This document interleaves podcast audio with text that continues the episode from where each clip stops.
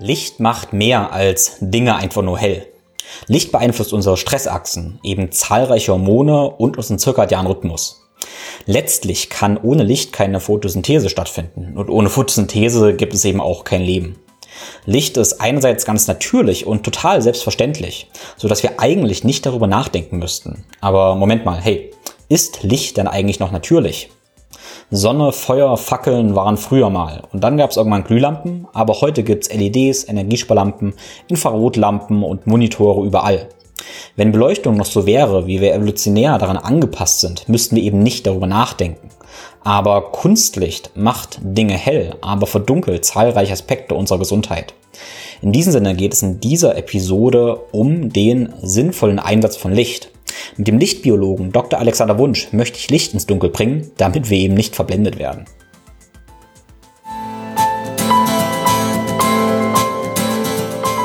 Think, Flow, Growcast.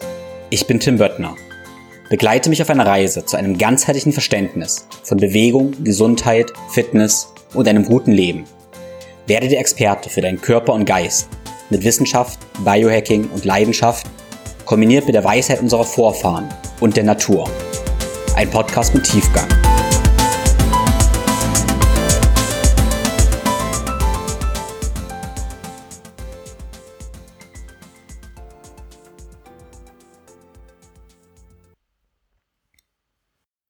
Hello, hello und herzlich willkommen zu dieser Episode des Podcasts.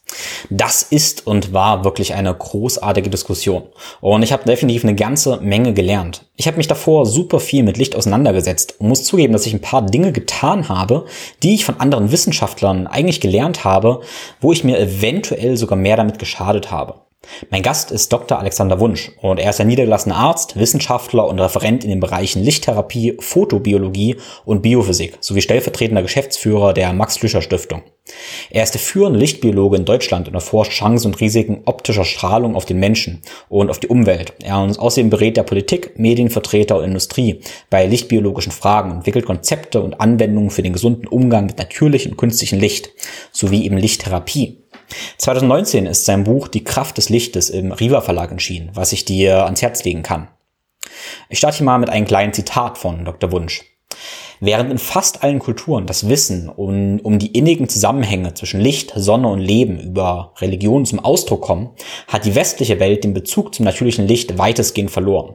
Dieser Umgang führt zumeist zum gedankenlosen Einsatz von Kunstlicht und dem Versuch, den angeborenen Lichthunger mit Kunstlicht zu stillen. Künstliche Lichtquellen können im Körper jedoch vielfach nicht das halten, was sie dem Auge versprechen. Demgegenüber steht das Sonnenlicht, über das es zu einer ebenfalls ungesunden Polarisierung gekommen ist. Den, der eine Pol sind die Sonnenanbeter, den anderen Pol sind die Sonnenvermeider und Hautkrebsbahner. Beide Standpunkte sind irgendwie extrem und daher nicht als positiv zu bewerten. Wie oft liegt die Wahrheit im goldenen Mittelweg?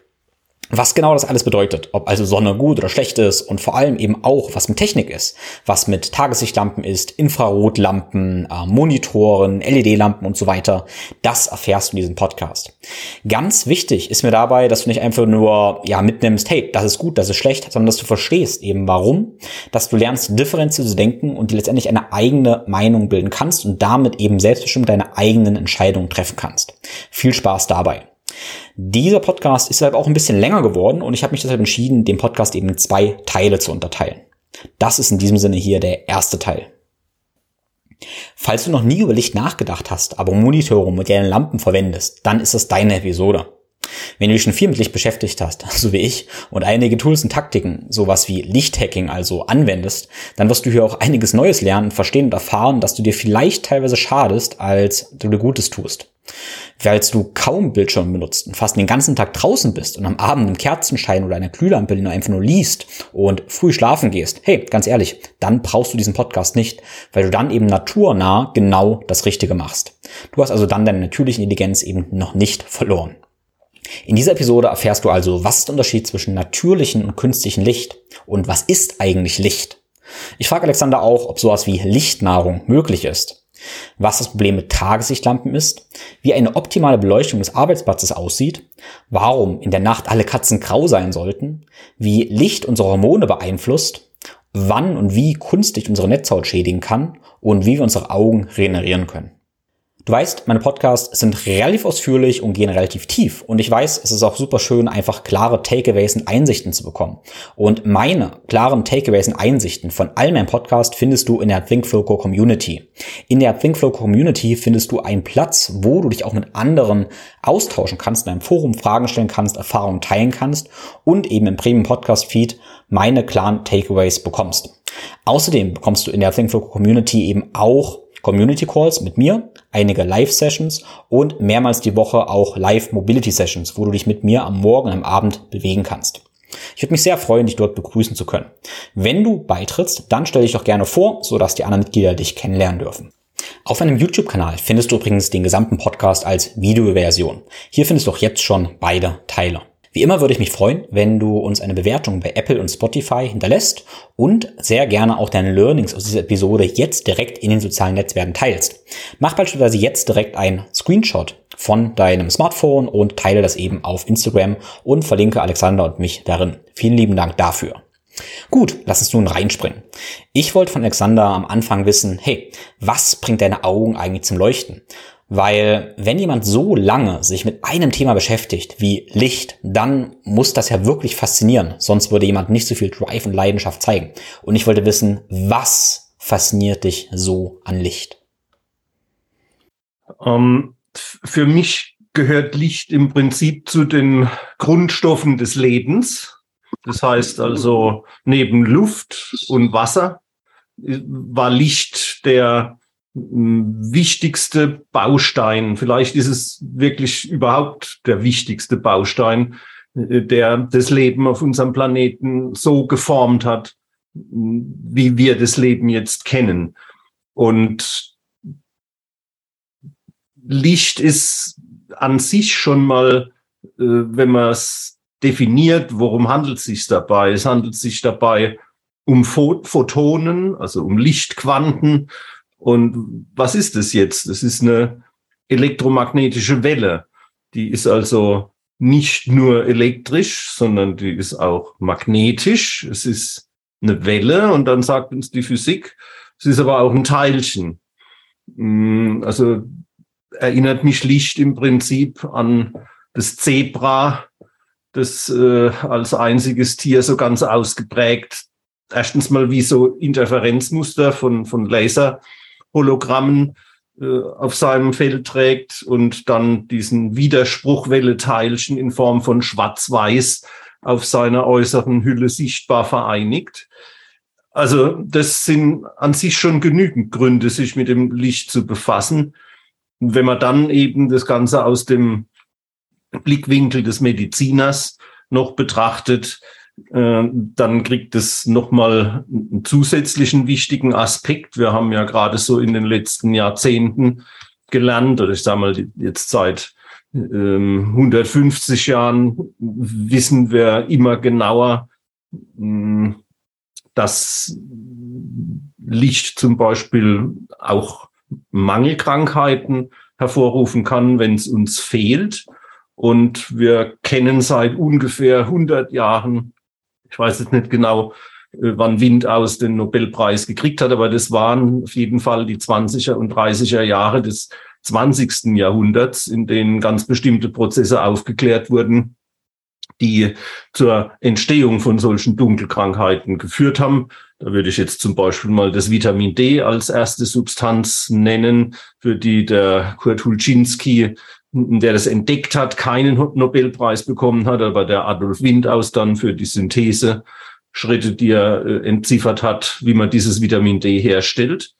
Und ähm, auch da sind wir dann schon wieder bei einem Widerspruch, dass man in der heutigen Zeit eben den Vitamin D-Mangel, der eigentlich ein Ausdruck von einem Lichtmangel ist, durch Medikamente versucht zu behandeln, anstatt äh, ursächlich durch die richtige Dosis Licht. Ja, also das vielleicht mal so von meiner Seite zum Einstieg als einige Argumente, die ich da ins Feld führen will, warum Licht mich so interessiert. Hm. Ja, ich möchte, wir machen ganz viel Konkretes, aber eine Story, die ich mal im Hinterkopf habe, ist so dieser Mythos, und ich weiß nicht, ob es ein Mythos ist. Ich möchte wissen, was deine Gedanken dazu sind, dass man einige Yogis irgendwelche Geschichten kennt, die nicht mehr essen, sondern sich nur von Licht ernährt haben. Glaubst du, sowas ist theoretisch irgendwie möglich? Ähm, also ich habe, ich war mal vor vielen Jahren, das ist vermutlich vielleicht schon über 20 Jahre her, oder ungefähr 20 Jahre her, war ich mal bei einem Kongress eingeladen und da war auch ein, sage ich jetzt mal, Lichtesser äh, als Referent dabei. Und ich habe den eigentlich als eine tragische Person empfunden, weil wir saßen da zusammen, sowohl tagsüber beim Mittagessen als dann abends auch im, im Ausklang der Veranstaltung. Und er saß da bei seinem Glas Wasser und äh, konnte bei dieser sozialen Aktivität der gemeinsamen Nahrungsaufnahme nicht teilnehmen. Ähm, er selbst war damals in, ich glaube, das war in der Schweiz mal für ein paar Wochen in äh, stationärer Untersuchung, wo er praktisch nachweisen sollte, äh, im Rahmen auch von entsprechenden körperlichen Untersuchungen im medizinischen Kontext, dass man ohne Nahrungsaufnahme hm, leben kann. Dieser Nachweis ist ihm damals aber nicht gelungen, weil er ein bisschen zu viel abgenommen hat in der Zeit. Und die Yashmohin, die ja dieses äh, Lichtessen mit ihrem Buch damals mit ihrer Publikation quasi überhaupt so weitläufig zum Thema gemacht hat. Der hat man meines Wissens sehr viel Geld geboten, um sich unter Kontrolle eben mal auch quasi zu outen, wie das funktioniert über einen längeren Zeitraum. Und das hat sie immer weit von sich gewiesen. Das heißt, sie hat sich auf diese Überprüfung ihres Postulates nie eingelassen. Und bei mir ist es so, dass ähm, ich als Arzt in, in schlimme Klemme komme, also in Schwierigkeiten gerate, wenn ich mir eben vorstelle, dass ihr vorstellen soll, dass irgendwelche Yogis ähm, praktisch schon vertrocknet sind, aber trotzdem noch Vitalzeichen zeigen die also durch Meditation in einen fast schon avitalen Zustand kommen einerseits, also ihren Stoffwechsel extrem runterfahren, andererseits aber noch, noch Lebenszeichen zeigen. Ähm, solche Dinge habe ich gehört. Ähm, ich bin da eher bei Dinsha Gadyali, der diese Farblichttherapie, von der ich sehr, sehr viel halte, ähm, entwickelt hat. Und für den Dinsha gab es acht verschiedene Formen der Beweisführung. Und die Form der Beweisführung, der er den höchsten Stellenwert eingeräumt hat, das ist der Direct Proof. Das heißt, der direkte Beweis, alles, was wir ohne den Einsatz zum Beispiel von Messinstrumenten oder so direkt mit unseren Sinnen selber erfahren können. Der hat in, dem, in dieser Vorstellungswelt von Dinsha die höchste Wertigkeit. Und da muss ich halt dann an der Stelle passen äh, und sagen, ein Direct Proof habe ich jetzt weder für das Lichtessen noch für das Runterfahren des Stoffwechsels bis auf eine ganz niedrige vegetative äh, Stoffwechselebene. Insofern kann ich dazu eigentlich fundiert äh, gar nicht wirklich eine, eine glaubhafte Positionierung einnehmen beziehungsweise eine Stellungnahme abgeben. Aber ich glaube schon, dass unser Körper sehr, sehr äh, viel mm, in, in Form von einer Spannbreite hat und wo ich dann hundertprozentig davon überzeugt bin, dass äh, zumindest mal ein, zwei Tage in der Woche Licht essen für all diejenigen in unserer Gesellschaft, die eher die Tendenz haben zu Übergewicht, wahrscheinlich eine ganz gute Maßnahme wäre. Aber ob das wirklich dauerhaft dann auch kompatibel mit der Existenz in unseren gesellschaftlichen äh, Anforderungsprofilen wäre, das stelle ich dann auch noch in Frage. Denn ich glaube, wenn man wirklich durch Meditation sowas erreichen kann oder erreichen will, dann müssen auch die Rahmenbedingungen stimmen. Und ähm, ich glaube nicht, dass zum Beispiel ein Yogi in der in, in einer westlichen Industrienation mittendrin in dem Trubel von einer Großstadt in der Lage wäre, seinen Stoffwechsel so weit runterzufahren oder andere für uns so etwas außergewöhnlichen Leistungen zu vollbringen. Hm. Ja, ist interessant. Ähm, egal, ob das möglich ist oder nicht, aber es zeigt uns ja schon mal diese Idee allgemein, wie wertvoll Licht eigentlich ist. Und ähm, dass wir eben wahrscheinlich Licht nicht nur als äh, Helligkeitsquelle irgendwie darauf reduzieren können, und Licht eben so viel mehr macht. Ja, ja also äh, ich bin zum Beispiel, ähm, was mich letzten Endes äh, natürlich ziemlich stört, aber ich weiß nicht, ob du mal von dieser Plattform Psiram gehört hast. Ja, ja, ja. ja. Früher hießen die ESO Watch ähm, Psiram, das sind, ist so eine Skeptiker-Website, die so ein, ein, Erscheinungsbild hat wie Wikipedia und die sich dann verschiedene mh, hm, Experten der Nicht-Schulmedizin beispielsweise vornehmen, die aufs Korn nehmen und dann an so eine Art Internetpranger stellen.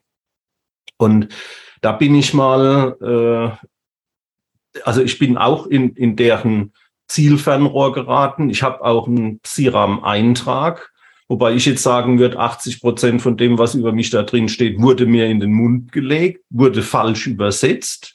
Und die Dinge, die ich dann tatsächlich gesagt habe, äh, in, in einer böswilligen Art und Weise ausgelegt. So zum Beispiel, ich würde behaupten, ähm, dass dass Energiesparlampen Quecksilberdampfentladungslampen wären. Wer jetzt mal sich mit der Technik befasst, der erkennt schnell, dass Energiesparlampen faktisch Quecksilberdampfentladungslampen sind. Dort wird es aber so dargestellt, als wäre das Blödsinn, den ich verzapf.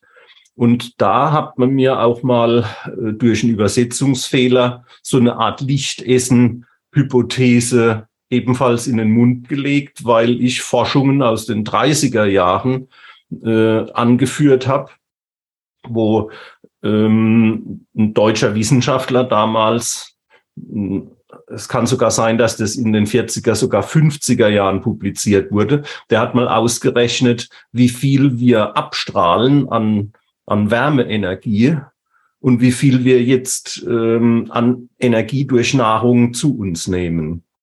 Und hat es mal bilanziert und dabei festgestellt, dass das, was wir an Wärmeenergie, also an Kalorien, an Wärmeeinheiten durch die Nahrung zu uns nehmen, dass es nicht reicht, um die Menge, die wir an Wärmeenergie abgeben, zu erklären. Dass da also eine Differenz von über 60 Prozent oder so ist. Dass wir also praktisch nur 40 Prozent dessen, was wir an Wärmeenergie abstrahlen, überhaupt an Nahrungsenergie zu uns nehmen.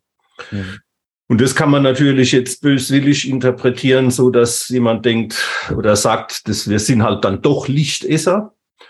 Ähm, man kann es aber auch so erklären, wie das eben ursprünglich von diesem Wissenschaftler äh, zu also gedacht war, dass wir nämlich äh, eben nicht am absoluten Nullpunkt leben, bei minus 273 Grad, also bei 0 Grad Kelvin, sondern unsere Körpertemperatur hat halt 310 Kelvin. Und wenn man das jetzt auf den Nullpunkt bezieht, dann ist es tatsächlich so, dass das, was wir abstrahlen, äh, nur zu einem Teil durch Wärmeenergie, durch Nahrungsenergie ausgeglichen werden kann. Der Rest kommt davon, dass wir in einem Wärmebad leben dass es um uns herum eben nicht null Kelvin kalt ist, sondern dass wir zum Beispiel in unseren Zimmern Raumtemperaturen von sagen wir mal, 20 Grad haben. Und ähm, unser Körper, und da, da wird es dann eben interessant für den Lichtbiologen oder auch für unser Verständnis von Licht, was das für uns ausmacht, dass unser Organismus eben äh, Mechanismen entwickelt hat, diese Strahlungsenergie, auch die Wärmestrahlungsenergie von außen aufzunehmen, auch auf Frequenzbereichen oder Wellenlängenbereichen, wo normalerweise zum Beispiel das Wasser eher wie ein Isolator fungiert und so eine Wärmeaufnahme mehr oder weniger nicht wirklich ermöglichen würde. Also um das ein bisschen verständlicher zu machen, was da unter zum Beispiel zu verstehen ist, unser Organismus ist so ähnlich aufgebaut wie ein Gewächshaus. Mhm. Das Gewächshaus ist innen wärmer als außen. Also selbst wenn es jetzt außen Minusgrade hat, äh, ist es in einem Gewächshaus wärmer, weil bestimmte Wellenlängen des Lichts ähm, eindringen können durch die Fensterscheiben. Dort dann aber in ihrer Frequenz innen drin durch die Pflanzen und durch das, wo sie absorbiert werden, eine andere Frequenz, meistens eine langsamere Frequenz bekommen und dadurch ist verhindert, dass die Wärmestrahlung wieder nach außen komplett abstrahlt. Dadurch kommt es zu einer ständigen Zunahme des Energieeintrags durch diese spezifische Eigenschaft vom Fensterglas, dass es halt sichtbares Licht reinlässt und Nahinfrarot auch noch, aber dann längerwelliges Infrarot eben festhält, blockiert. Und unser Körper hat ähnliche Mechanismen entwickelt, mit der Wärmestrahlung um uns herum umzugehen und die auch möglichst effizient zu nutzen. Ja gut, und so war das irgendwie ursprünglich mal gedacht. Und das ist im Prinzip dann natürlich auch eine sehr spezifische Art, mit Licht umzugehen und Licht in den Stoffwechsel mit einzubeziehen. Denn der Wärmehaushalt ist ja ein ganz wichtiger Teil von unserem Stoffwechsel. Mhm. Da spielt eben das Licht eine Rolle. Das ist, das ist super interessant und ähm, ja, also tatsächlich, ich habe auf dem ersten Bildungsweg bin ich Maschinenbauingenieur und habe ähm, auch Thermodynamik studiert, technische Thermodynamik, habe also da auch viel gerechnet, was Thermodynamik angeht und es ist mir nur aufgefallen, wenn wir praktisch dann auch über Licht und Sonnenlicht sprechen, haben wir ja, klar, wir haben Licht im Sinne von ja diesen Helligkeitseigenschaften, aber wir haben ja auch diese Wärmestrahlung. Und mhm. natürlich interessant, wenn wir uns dann überlegen, ähm, und das da würde ich gerne mal darauf hinsteuern, das ist wieder das natürliche Sonnenlicht, was ja irgendwie dann auch an Wärme gekoppelt ist. Wir haben ja gesehen, okay, das gibt uns ja auch Kalorien in diesem Sinne, im Sinne von mhm. Wärmeenergie. Äh, wenn wir jetzt aber kunstlich haben, was eben vielleicht diese Hell diesen Helligkeitsaspekt hat, aber eben nicht diese Wärmeenergie in diesem Sinne. Mhm. Ähm, genau, da ist für mich praktisch jetzt so die, die, die Frage, auf die ich hinaus will, okay, was ist eigentlich natürliches Licht? Also was gibt uns natürliches Licht alles an verschiedenen Komponenten, die man vielleicht unterteilen, kategorisieren kann und dann vielleicht schauen kann, okay, was, an was sind wir letztendlich verarmt? Mhm. Wie können wir dann diese ganzen modernen Sachen eben einordnen? Und vielleicht ganz kurz noch als Ausblick, das ist dann die nächste Frage. Ähm, ich habe das Gefühl, wir kommen eben dahin, dass wir das Ganze noch immer mehr unterteilen. Wir haben alle möglichen technischen Gadgets, sag ich mal, wo wir nur Infrarot haben, nur Blaulicht, nur Wärme, keine Ahnung was. Und die Idee ist manchmal so, wenn wir in die Natur gucken, haben wir Sonnenlicht, dann haben wir alles mit einmal. Alles ist ganz einfach. Und wir machen es manchmal unendlich kompliziert. Also vielleicht können wir es jetzt so ein bisschen unterteilen, um dann zu mhm. sehen, wie einfach die Natur ist und wie, genau, du weißt, worauf ich hinaus will, oder? Ja. Ja, weiß ich wohl. Und das ist auch gerade die Problematik, die ich natürlich auch sehe, dass durch die Bemühungen des Menschen und äh, jetzt äh, angewes Anwesende natürlich ausgeschlossen, äh, gerade die, die Ingenieure und äh, die Naturwissenschaftler haben ja oftmals die Tendenz, ähm, und das ist ja auch Basis ihrer Tätigkeit und Wissenschaft, alles zu berechnen. Und ähm, da gibt's ja dieses berühmte Beispiel mit der Hummel, die äh, nach Berechnungen, was zum Beispiel Energieeffizienz und so weiter anbetrifft, überhaupt nicht fliegen kann. Aber die Hummel weiß es nicht und fliegt trotzdem. Und so gibt's natürlich viele, viele Beispiele mh, mm, in unserer Umgebung, in uns, in, in unserer Art, wie wir auf die Welt zugehen. Und die, äh, zum Beispiel die Fotobiologen, die haben halt gedacht, sie machen das, das Licht effektiver, wenn sie zum Beispiel nur den UV-Anteil erzeugen. Also das ist überhaupt das Prinzip der Lichtbiologie oder Fotobiologie, dass man schaut, was ist es für ein Vorgang, zum Beispiel die Vitamin D-Bildung, die findet statt am stärksten bei etwa 296 bis 300 Nanometer Wellenlänge. Das wäre jetzt UVB. Dann suchen wir, ähm, dann machen wir ein Aktionsspektrum. Das heißt, wir tragen genau auf, welche Wellenlänge das maximale Ergebnis an Vitamin D hat und welche weniger und haben dann ein sogenanntes Aktionsspektrum. Und dann suche ich nach einer Lichtquelle, die dieses Aktionsspektrum so genau wie möglich abdeckt, ohne aber darunter oder darüber Energie zu vergeuden. Und wenn wir jetzt eben hergehen und Licht nur für das Auge machen, dann passiert eben genau der Fehler, dass wir sehr viele Lichtwirkungen ignorieren, die eben unsichtbar sind. Dazu gehört der gesamte Teil der Ultraviolettstrahlung, also UVA, UVB, UVC zum kurzwelligen hin. Es gehört aber auch der gesamte Anteil der Infrarotstrahlung, insbesondere der Nahinfrarotstrahlung dazu. Aber eigentlich muss man den gesamten Infrarotbereich mit dazu nehmen, weil wir Nahinfrarot genauso wenig wie Infrarot B oder C mit unseren Augen wahrnehmen können. Es löst keine Helligkeitswahrnehmung äh, aus. Und ähm, dadurch, dass das Licht heute quasi äh, in der Allgemeinbeleuchtung das Licht nur für das Auge gemacht wird, ähm, kommen viele Aspekte unserer Körperlichkeit in diesem Licht zu kurz. Die Haut zum Beispiel ist ein wesentlich universelleres Lichtorgan, als unsere Augen das sind. Die Augen fangen an bei 400 Nanometer im Violett, sind dann am stärksten bei 550 äh, Nanometer im Grün, Gelbgrün und äh, hören dann wieder auf bei 700 Nanometer. Und alles, was drunter und drüber liegt, was aber für viele Lebensprozesse wichtig ist, wie zum Beispiel Vitamin D-Bildung, wie zum Beispiel Stimulierung von Mitochondrien, Antioxidantienbildung und so weiter und so fort. Das fällt dann quasi weg. Und solange die äh, Menschen halt immer denken, sie könnten etwas besser machen, indem sie Energie hier oder dort sparen und ein bisschen mehr draufpacken bei dem, was sie eigentlich erzielen wollen, das stellt sich halt meistens als ein relativ kurzsichtiges Konzept heraus, weil man dann nach gewisser Zeit merkt, aha, wenn Fenster kein UV-Licht durchlassen und wenn das, ja, dann kriegen wir irgendwann Vitamin D-Mangel.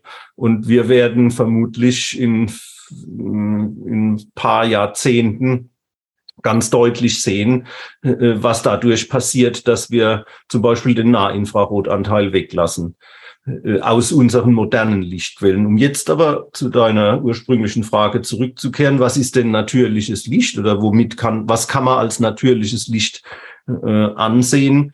Dann ist es zum Beispiel Sonnenlicht, also das Himmelslicht, was wir äh, tags sowie nachts haben. Ähm, was relevant in der Nacht von Licht kommen kann, ist eine Reflexion des Sonnenlichts über den Mond. Die Sterne haben, sind natürlich Selbststrahler, aber die sind im Prinzip von ihrer Intensität her so mh, gering zu bewerten, dass sie jetzt für unsere Vitalfunktionen keine Rolle äh, spielen, würde ich jetzt mal behaupten. Und dann haben wir Feuer. Feuer ist, sagen wir mal, in dem Moment, äh, wenn halt irgendein Baum nach einem Gewitter, nach einem Blitzeinschlag anfängt zu brennen, ist Feuer eine natürliche Lichtquelle. In dem Moment, wo ich mir einen Zweig abmache und den als Fackel benutze, wird diese Fackel natürlich zu Kunstlicht.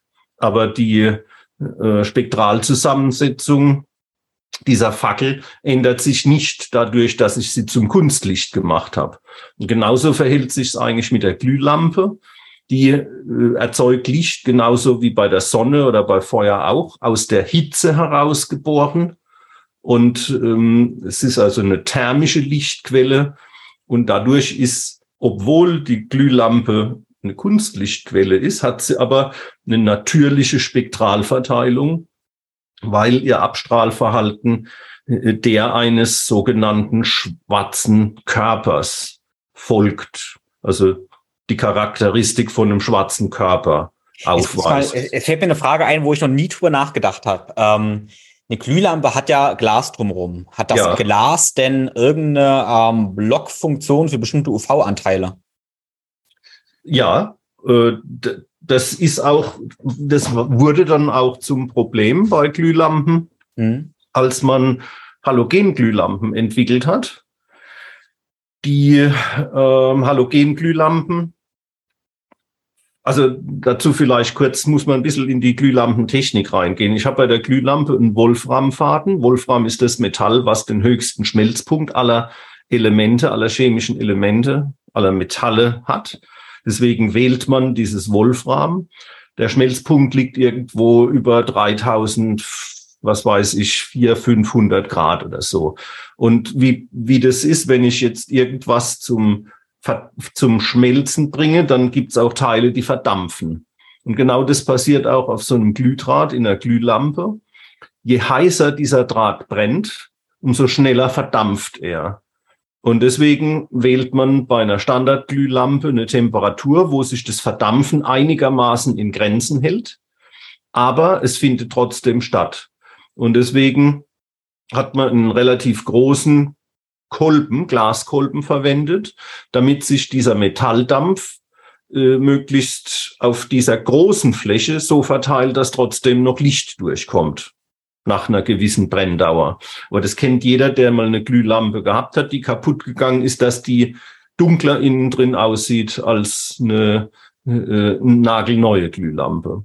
Und jetzt hat man durch, das, durch die Entwicklung der Halogenglühlampe hm, Halogen bezieht sich eben auf die Halogenreihe im, im Periodensystem der Elemente, Brom, Jod und so weiter. Äh, und bei den Halogenglühlampen wird ein klein wenig Jod mit reingegeben in den Kolben. Und wenn es jetzt heiß genug ist in diesem Kolben, dann kommt ein Kreisprozess in Gang. Das heißt, das Jod nimmt abdampfendes Wolfram also gasförmiges, dampfförmiges Wolfram in dem Kolben auf und transportiert es zurück zu dem Glühfaden. Dadurch kann man insgesamt die Halogenlampe heißer brennen lassen, ohne dass das Abdampfen vom Metall jetzt, was die Lebensdauer zum Beispiel anbetrifft, eine Limitierung allzu sehr darstellt. Man will also sogar eine heißere Temperatur. Und weil man eine heißere Temperatur haben will für diesen Kreisprozess, hat man den Kolben klein gemacht und äh, da kam dann das Problem ins Spiel, dass die hohe Hitze, mm, dass die so hoch ist, dass man mit Fensterglas, also mit dem normalen Kolbenglas nicht mehr zurechtkommt. Also hat man Quarzglas genommen. Und Quarzglas ist durchlässig für UV-Strahlung. Und die ersten Halogenlampen, die so im Einsatz waren, meistens in irgendwelchen Designer-Schreibtischleuchten, haben dann dazu geführt, dass die Leute so nach sechs, sieben Stunden Büroalltag äh, mit einer modernen Halogenlampe äh, am Schreibtisch sogar so ein Erythem entwickelt haben, also eine Hautrötung, die auf UV-Strahlung zurückzuführen war. Und das äh, ist im Prinzip der angewandte Beweis, dass auch bei einer Glühlampe UV-Strahlung entsteht, mhm. insbesondere bei den Halogenlampen. Und heute sind Halogenlampen eben so gewählt, dass das Quarzglas so dotiert ist oder dass nochmal ein Außenkolben drumherum ist, damit diese UV-Strahlungen äh, effektiv weggefiltert werden, weil im Innenraum will ich eigentlich kein UV. Mhm. Okay. Äh, würdest du sagen, dass deshalb Halogenlampen äh, besser lichtbiologisch sind als Glühlampen? Also sie sind auf jeden Fall mal von der Energieeffizienz doppelt ja. so gut, mhm. weil durch das Wienische Strahlungsgesetz ist eben äh, festgelegt, das ist eine naturwissenschaftliche Konstante mehr oder weniger oder ein Naturgesetz, dass je heißer äh, so ein Glühfaden brennt oder, oder glüht, dass das umso effizienter ist, also dass die Strahlungsleistung dadurch entsprechend steigt bis zu einem bestimmten Betrag, der dann auch wieder limitiert ist. Da kommen wir dann in so Sachen, die zum Beispiel Leute dazu gebracht haben, die Quantentheorie zu entwickeln, Max Planck und so weiter.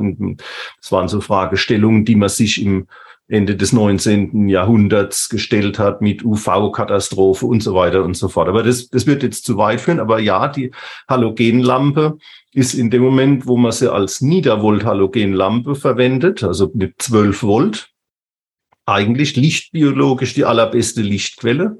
Und wenn ich die dann an ein Netzteil hänge, was mit Gleichstrom funktioniert und vielleicht sogar noch regelbar ist, dann kann ich auch die Farbtemperatur äh, verändern. Und das Schöne bei einer Glühlampe ist eben, dass die äh, Helligkeit und die Lichtfarbe sich verändern lassen. Wenn ich jetzt eine LED dimme, sagen wir mal eine, eine warmweiße LED, dann wird es für die meisten Leute, wenn die zu hell wird, dann ist das warmweiße nicht mehr so stimmig. Und wenn ich eine kaltweiße LED zu sehr dimme, wenn die also zu dunkel wird, dann ist es auch wieder von unserer Empfindung her nicht so stimmig, sondern was wir eigentlich erwarten oder was unser Körper erwartet, ähm, das ist, dass halt ein Feuer mit einer niedrigeren Farbtemperatur einhergeht und auch mit einer niedrigeren Intensität. Und dann zum Beispiel das Himmelslicht eine höhere Farbtemperatur und dann aber auch eine vielfach höhere Intensität hat. Und das ist sowas macht die Glühlampe eben automatisch. Wenn ich die runterdimm, wird sie nicht nur dunkler, sondern das Licht wird auch rötlicher.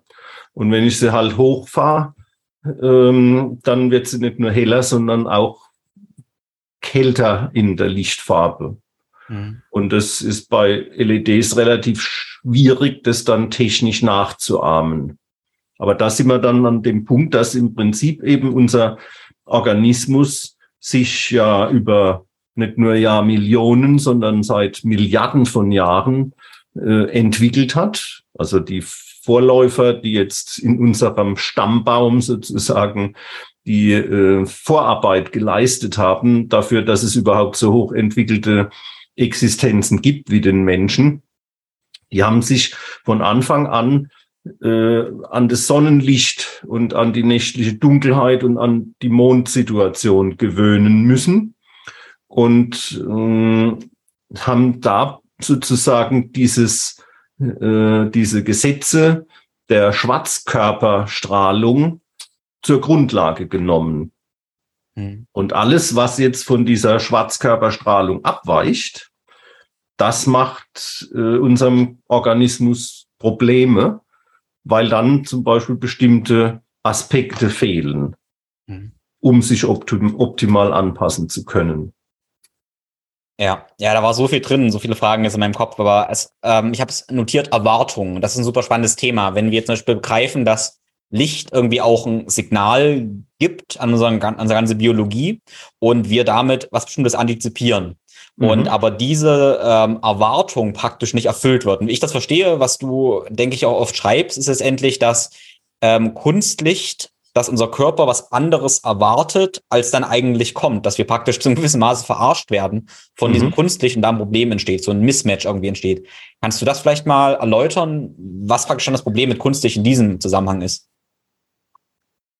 Naja, also mh, hm, unser zunächst mal, was wir erwarten, also zu diesem Aspekt der Erwartung oder was unser Körper erwartet. Ähm, wir haben zum Beispiel jetzt äh, den alten Hund unserer Tochter hier im Haus übernommen, seit einigen, äh, naja, seit zwei Jahren jetzt. Und mh, hm, der kriegt immer zur selben Zeit fressen. Und unser Hund kann weder die Wanduhr äh, erkennen, noch hat er eine Armbanduhr, die er mit sich trägt. Und ein Smartphone natürlich auch nicht. Trotzdem kommt er immer, also wenn das dann auf die Zeit hinläuft, ähm, wo er normalerweise sein Fressen kriegt, steht er da und erwartet von uns, dass er jetzt sein Fressen bekommt. Und so ist es mit unserem Körper, mit den Organen in uns eigentlich auch. Während wir äh, eingetrichtert bekommen, wie individuell und wie unterschiedlich wir sind, das trifft für unser Denken und für unsere Emotionen wahrscheinlich ja auch zu. Aber die Erwartungen unseres Körpers, die sind alles andere als individuell. Die sind eigentlich so, dass es zum Beispiel mal ganz basal erwartet unser Körper, dass es nachts dunkel ist und dass es tagsüber hell ist. Mm, für, sagen wir mal jetzt, die Augen ist es von höchster Wichtigkeit, dass es nachts dunkel ist, weil nur bei Dunkelheit können sich die Rezeptoren in der Netzhaut regenerieren, die am Tag benötigt werden. Also die Rezeptoren, die, das sind die Zapfen, die für das Farbensehen verantwortlich sind, die sind eigentlich auch nur für den Betrieb am Tag gedacht, wo es hell genug ist, um Farben zu sehen. Und die Erwartung des Körpers ist eigentlich, dass es nachts so dunkel ist, dass diese Zapfen nicht gebraucht werden, damit er sie dann entsprechend auch überholen, regenerieren kann. Und das passiert in, in dem ganz natürlichen Rhythmus. Und das ist, im, wenn, wenn wir heute von Chronobiologie sprechen, dann ist das genau der Punkt, dass Chronobiologie ist eigentlich, ähm, man könnte vielleicht fast sagen, das ist die Lehre der Körpererwartungen. Zu welchem Zeitpunkt wird was im Körper erforderlich, um langfristig Gesundheit ähm, zu gewähren, zu gewährleisten und ein optimales Funktionieren zu gewährleisten. Und ähm, da gibt's natürlich viele verschiedene Erwartungen. Das heißt also Bereitstellen von Energie durch Erhöhung der Stresshormone äh, zu einem Zeitpunkt, wo der Körper erwartet, dass es üblicherweise hell wird und dass man dann eben aufsteht und aktiv wird. Und ähm, die äh, Erwartung, dass es abends irgendwann mal so dunkel ist, dass der Körper mit dass der Körper sein Regenerations- und Reparaturprogramm einleiten kann, indem er zum Beispiel Melatonin in die Blutbahn ausschüttet über die Zirbeldrüse. Und das geht halt nur, wenn zum Beispiel wenig Blaulicht in der Umgebung ist und wenn wir eine niedrige Lichtintensität haben. Ja, und äh, so viel vielleicht jetzt erstmal auf allgemeiner Ebene zu dem, was, was, was man da unter Erwartungen verstehen kann oder wie das einordnenbar ist. Ja, also ich fand jetzt schon mal super interessant, dass du gesagt hast, ja, ähm, es ist normal, also am Tag durch Farben sehen, ähm, Zapfen ja, werden zum gewissen Maß beschädigt, kann man das so sagen, und regenerieren sich praktisch in der Nacht. Mhm. Das ist normal eigentlich. Aber interessant finde ich jetzt, ähm, dass du ja gesagt hast, ah, wir sollen in der Nacht und am Abend eigentlich gar keine Farben sehen. Mhm. Und ähm, das ist so was, das ist vielleicht natürlich, aber überhaupt nicht normal. Wir denken, wenn wir abends keine Farben sehen, äh, wir müssen ja abends auch was sehen und nachts auch was sehen, aber es ist interessant, dass du sagst, nee, wir dürfen uns auch dran gewöhnen, eigentlich da eben keine Farben zu sehen und ja, diese Dunkelheit zu genießen und dass was ganz Natürliches ist eigentlich. Also ich weiß nicht, ob du diesen Spruch kennst, bei Nacht sind alle Katzen grau. Ja. Also da ist das Ganze in die Sprache eingegangen. Aber dieser Spruch hat sich halt zu einer Zeit entwickelt. Da war es nachts halt noch so dunkel, ähm, dass zu wenig Licht da war, um Farben zu sehen.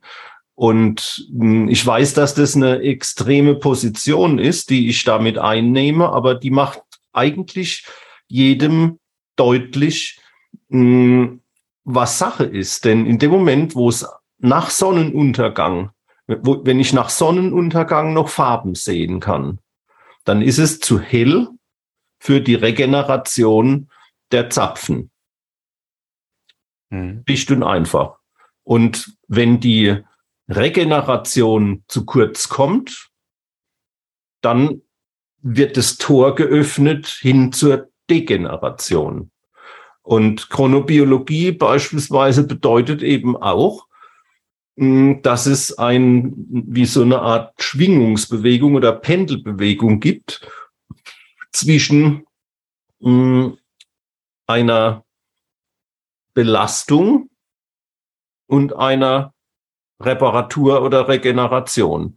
Und das, äh, also ich gehöre jetzt nicht so zu der Altersgruppe äh, 20, 30, die vielleicht auch mal ab und zu auf eine Party gehen, wo es mit lauter Musik äh, einhergeht, aber zum Beispiel laute Musik auf einer Party bei einem Konzert ohne Stöpsel im Ohr äh, macht einem noch unter Umständen tagelang ein Klingeln im Ohr. Das heißt also, hören beschädigt das Ohr. Und zwar je lauter, umso mehr. Sehen beschädigt das Auge. Und zwar umso heller, umso mehr. Beziehungsweise beim Auge ist es dann so, hm, wenn das Licht falsch zusammengesetzt ist, dann kann relativ dunkles Licht verglichen jetzt mit dem Sonnenlicht vielleicht sogar schädlicher sein als das Sonnenlicht selber. Weil während jetzt beim Ohr ähm, gar nicht so klar ist, da würde ich jetzt, beim Ohr würde ich eben nicht unbedingt behaupten, dass es Frequenzbereiche gibt, die das Ohr eher heilen und reparieren können und andere, die das Ohr eher schädigen. Also wir wissen zwar, dass Bässe zum Beispiel äh, dann eher zu einer Schädigung führen, aber mir sind jetzt keine Frequenzbereiche bekannt, die äh, das Ohr reparieren würden. Beim Auge ist es anders. Da haben wir Frequenzbereiche, die als besonders schädlich bekannt sind. Das ist der kurzwellige Bereich, Violett, Indigo, Blau, auch noch Türkis und vielleicht auch noch ein bisschen Grün. Und dann haben wir aber einen Bereich, der im Roten anfängt und bis in den Nahinfrarotbereich, den unsichtbaren Bereich hineinreicht, der in der Lage ist, die Netzhaut zu reparieren beziehungsweise Reparaturvorgänge zu unterstützen, indem zum Beispiel äh, Energie bereitgestellt wird, also ATP, und indem Antioxidantien bereitgestellt werden, ähm, die dann der Sauerstoffradikalwirkung, die wir im Kurzwelligen haben, entgegenwirken können. Und das ist dann zum Beispiel ein Grund, warum Sonnenlicht das Auge weniger stresst als äh, wenig helleres, kaltes Kunstlicht und Feuer oder Kerzenlicht oder Glühlampenlicht das Auge sogar eher in der Regeneration und Heilung unterstützt, weil da sowieso ganz wenig stressige Wellenlängen drin sind, dafür aber besonders viele regenerationsfördernde Wellenlängen enthalten sind. Okay, ähm, das überlege ich, äh, wenn du sagst, die ähm, eher so die IV-Anteile und die Blaulichtanteile, die wirken eher ähm, ja, degenerierend, Rotlichtanteile eher regenerierend. Und wenn ich dann überlege, dass die blauen UV-Anteile eher, ich denke, oberflächlich absorbiert werden und Rotlicht eher tiefer absorbiert wird. Wenn ich dann in Sonnenlicht mit geschlossenen Augen praktisch gucken würde, ohne zu gucken, mhm. wäre das praktisch dann sehr regenerierend, weil ich ja. UV nicht reinlasse, aber Rotlicht ja trotzdem reinkommt? Genau. Genauso ist es, wenn ich mich auf eine Parkbank setze äh, oder wo auch immer, ich setze mich irgendwo hin und gucke in die Sonne, mache dabei die Augen zu, die Augenlider filtern genau das, was für die Augen, für die Netzhaut problematisch ist, raus und lassen das durch, was regeneri regenerieren hilft. Und äh, UV-Licht übrigens ist für die Netzhaut eigentlich nur bei kleinsten Kindern ein Problem, weil bei älteren Personen UV-Licht gar nicht bis zur Netzhaut durchdringt. Aber das Blaulicht oder das violette Licht, also jedes Licht, das wir wirklich sehen können, ist, kann für die Netzhaut ein Problem sein, weil die Tatsache, dass wir es sehen, beweist, dass es bis auf die Netzhaut durchgedrungen ist. Und da ist halt in der Tat das, das äh, kurzwellige Licht am aggressivsten. Und das erzeugt Sauerstoffradikale.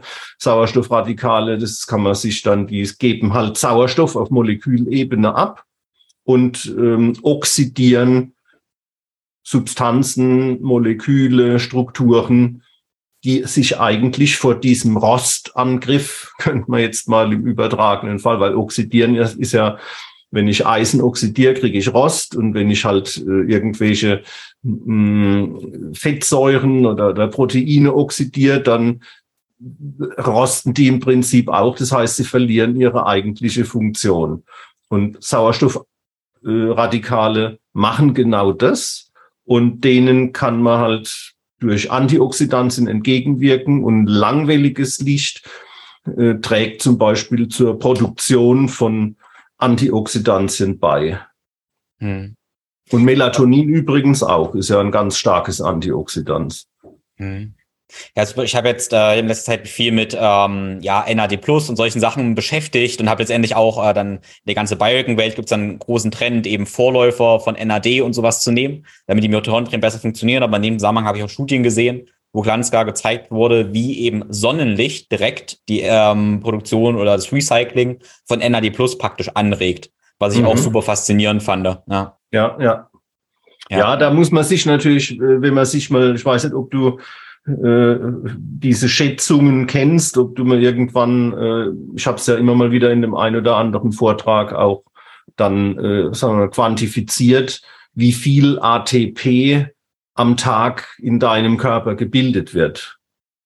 Ob du da irgendwie eine Vorstellung ich weiß, ähm, ich, ich weiß, es waren erstaunlich viele Kilogramm oder Tonnen oder sowas in der Richtung, oder? Ja, also Tonnen sind es nicht ganz, aber, aber viele Kilo. Außer, außer du wärst jetzt extrem übergewichtig. Aber man kann so über den über den Daumen gepeilt sagen, dass der Organismus äh, etwa so viel ATP am Tag produziert, wie er selber wiegt. Und das ist dann natürlich schon, sind schon erhebliche Mengen.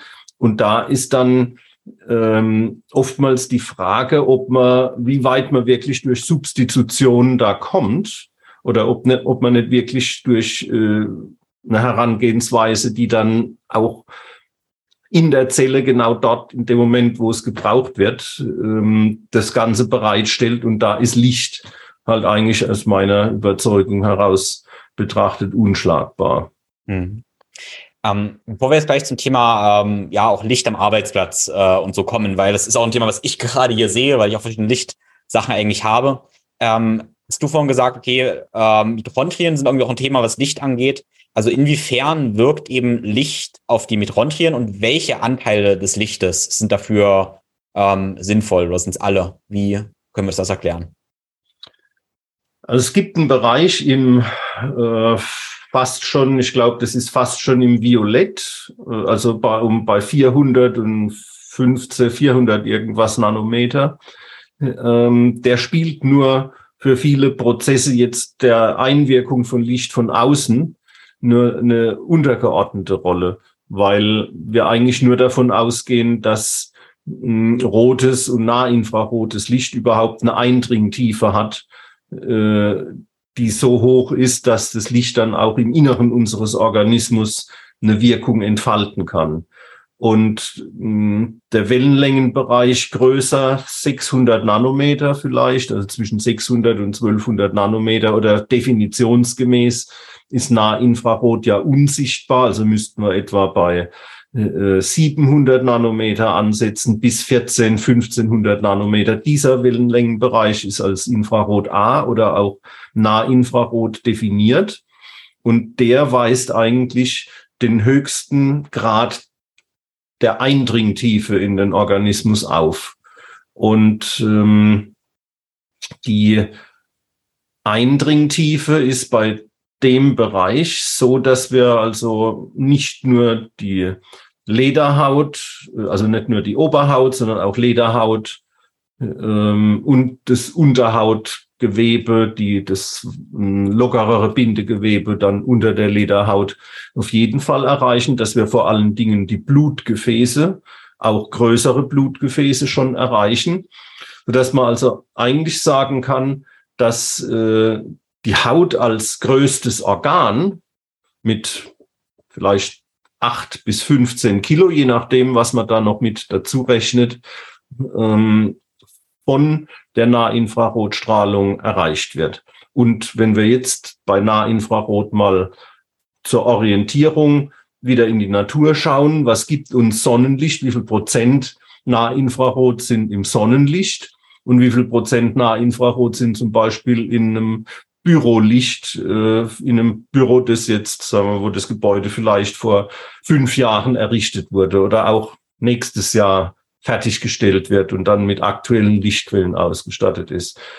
Dann kommen wir bei dem hm, Bürogebäude auf ganz niedrige Anteile, weil die Kunstlichtquellen überhaupt kein Nahinfrarot erzeugen und weil die Fenster von so einem Gebäude so ausgewählt werden, dass so wenig wie möglich Nahinfrarot durchkommt, damit die Klimaanlagen entlastet werden im Sommer, dass es nicht zu so einem hohen Wärmeeintrag ins Gebäude kommt. Das heißt also, in dem Gebäude drin haben wir praktisch kein Nahinfrarot. Draußen unter freiem Himmel haben wir ungefähr genauso viel Nahinfrarot wie sichtbares Licht. nämlich jeweils so um die 42 Prozent. Das heißt also, Nahinfrarot gehört zur Grundausstattung. Ähm, daran haben sich die Lebewesen adaptiert. Und wir haben jetzt eine Lichtumgebung geschaffen, in der das Nahinfrarot äh, komplett fehlt in den meisten Fällen. Und ähm, da ist im Prinzip sind Nahinfrarotmangelerkrankungen vorprogrammiert. Hm. Ähm, jetzt frage ich natürlich, wenn ich jetzt draußen bin, ähm, mit T-Shirt und Kleidung, ähm, inwiefern, ähm, also inwiefern reduziere ich die Effekte vom natürlichen Sonnenlicht, wenn ich eben mit Kleidung draußen spazieren gehe? Mhm. Wie viel kommt durch? Ja. Ähm, von der UV-Strahlung kommt dann nur noch ganz wenig durch. Also es ist schwierig, mit einem normalen, unter einem normalen T-Shirt einen Sonnenbrand zu kriegen. Mhm. Aber von der Nahinfrarotstrahlung kommt noch relativ viel an. Das heißt also, es kommt, wenn ich sowas, wenn ich Kleidung trage, kommt es in einer ähnlichen Weise zu einer Verschiebung wie wir sie jetzt zwischen dem ungefilterten Sonnenlicht und Feuer haben. Das heißt also, die, je kurzwelliger die Strahlung ist, umso mehr wird sie abgeblockt und je langwelliger sie ist, äh, solange es sich eben um Nahinfrarot handelt, umso weniger wird sie im Prinzip äh, ausgefiltert oder abgeblockt. Mhm. Okay, also wenn ich mit T-Shirt draußen bin, habe ich praktisch die regenerierenden Effekte des Rotlichts, Weiterhin aber durchaus jetzt nicht die Vitamin D bildenden Vitamin Anteile vom UV-Licht. habe ich dann nicht, ja. Ah, okay. Wenn ja. es halt um die, um die volle Wirkung des Sonnenlichts geht, dann muss man halt die Haut möglichst ungeschützt äh, und unbedeckt der Sonne aussetzen. Und das muss man dann halt nach den hoffentlich mittlerweile immer bekannter werdenden Regeln tun, dass man eben die Haut quasi schrittweise ähm, und intervallartig an das Licht gewöhnt. Vielen lieben Dank fürs Zuhören. Ich hoffe, du konntest einiges mitnehmen und kannst deine Konsequenzen ziehen. Also gestaltest deine Lichtumgebung jetzt etwas um. Alles, über das wir gesprochen haben, findest du in den Show Notes. Da verlinke ich dir die ganzen Lampen, aber auch Artikel zu Alexander, seine Bücher und so weiter. In den Shownotes findest du auch einen Link zu allen meinen Empfehlungen, wo ich für dich eben Produkte sammle, die ich selber benutze, die ich im Coaching verwende, für meine Klienten, für meine Community und eben für mich. Wenn du über meine Links bestellst und auch meinen Codes benutzt, dann ist das ein Weg, wie du meinen Podcast eben unterstützen kannst. Dafür bin ich dir sehr, sehr dankbar. Du tust einerseits dir was Gutes, weil das eben einfach gute Produkte sind. Du tust aber Unternehmen auch was Gutes, denen ich vertraue und die auch einfach gut wirtschaften. Und du tust eben mir was Gutes, indem du mich unterstützt. Also eine Win-Win-Win-Situation. Falls du nicht Mitglied meiner Community bist, dann tritt jetzt der ThinkFloco Community auf Circle bei, wo du auch alle Takeaways zu dieser Episode und zu allen anderen Episoden Insights findest und eben eine Plattform, wo du alle Inhalte diskutieren kannst, deine Erfahrungen teilen kannst und Fragen stellen kannst. Wir machen dort auch regelmäßig Community Calls, wo ich eben meine neuesten Erkenntnisse teile und direkt live Fragen beantworte. Das Ganze ist kostenlos, also tritt jetzt bei. Du findest dort auch regelmäßige Mobility Sessions, wo du dich gemeinsam mit mir am Morgen und Abend bewegen kannst und deine Körperlogik eben verstehst. Wenn du viel tiefer eintauchen willst, dann lade ich dich zu meinen Online-Kursen ein und zu meinen Live-Workshops. Alle Daten findest du auf meiner Webseite www.thinkflowco.com und auch über meinen Newsletter, den du hoffentlich schon benutzt hast. Gut, nun, ich wünsche dir eine wunderschöne Woche und hoffe, das war eine erhellende Diskussion und Bis zur nächsten Episode.